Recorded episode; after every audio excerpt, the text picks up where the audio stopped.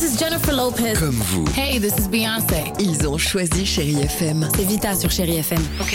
Feel good music pour moi, c'est nos classiques, c'est Beyoncé, c'est Destiny's Child, c'est Bruno Mars, c'est tous ces artistes que moi j'ai écoutés euh, jeune et que j'écoute encore et qui m'inspirent énormément. The fantastic Bruno Mars. J'adore Chérie FM pour ça. Chérie FM. Chérie FM. Sherry FM. Feel good music. On va retrouver Nicolas Bourboin. Bonjour Nicolas. Euh, Bonjour Stéphane, bonjour à tous. Un temps agité au nord de la Loire aujourd'hui. Avec parfois des averses et des vents assez forts hein, entre la Bretagne et la Touraine ce matin et puis jusqu'à l'Alsace cet après-midi en passant par la région parisienne. Ailleurs, un ciel souvent dégagé. Vous aurez même un beau soleil près de la Méditerranée. 24 degrés attendus à Paris et Rouen, 25 à Montbéliard et à Limoges, 27 à Nice, 31 du côté de Marseille. Une septième nuit sous haute surveillance partout en France. À 45 000 policiers et gendarmes mobilisés, mais le retour au calme semble se confirmer. 17 personnes seulement avaient été interpellées vers minuit en région parisienne. Les forces de l'ordre ont reçu ces dernières heures le soutien d'Emmanuel Macron, visite surprise hier soir du chef de l'État et de Gérald Darmanin dans une caserne de police du 17e arrondissement de Paris. Aujourd'hui, ce sera au tour des maires de 220 communes touchées par ces émeutes. Ils seront reçus à 11h à l'Elysée. L'occasion donc de faire un premier bilan de ces violences et les chiffres donnent le tournis. La facture s'élève au moins à 20 millions d'euros pour les transports en Ile-de-France, 1 milliard d'euros pour les commerces selon le MEDEF qui dénombre 300 agences bancaires et 250 bureaux de tabac saccagés sur tout le territoire.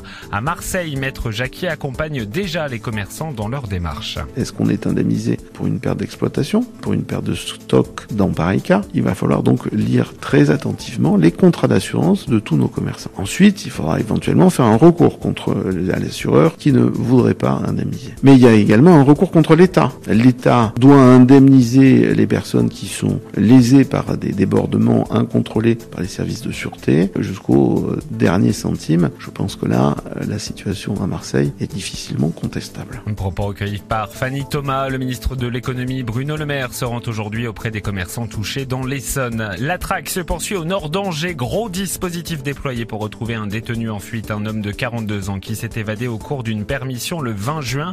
Le procureur appelle les riverains qu'il croiserait à rentrer chez eux et pour cause, il est particulièrement dangereux et aurait même tué deux personnes depuis le début de sa cavale, un homme de 72 ans et une femme de 40 ans. À retenir aussi les chiffres fous du cancer en France. Le nombre de cas a doublé en 30 ans selon une étude de Santé publique France. 433 000 nouveaux cas rien que cette année. Et si les hommes sont les plus touchés, les femmes en sont de plus en plus victimes en raison du tabac notamment. En cyclisme, déjà la quatrième étape du Tour de France aujourd'hui. Et elle emmènera les coureurs entre Dax et Nogaro, 182 km à parcourir. Victoire au sprint hier du Belge Philipsen.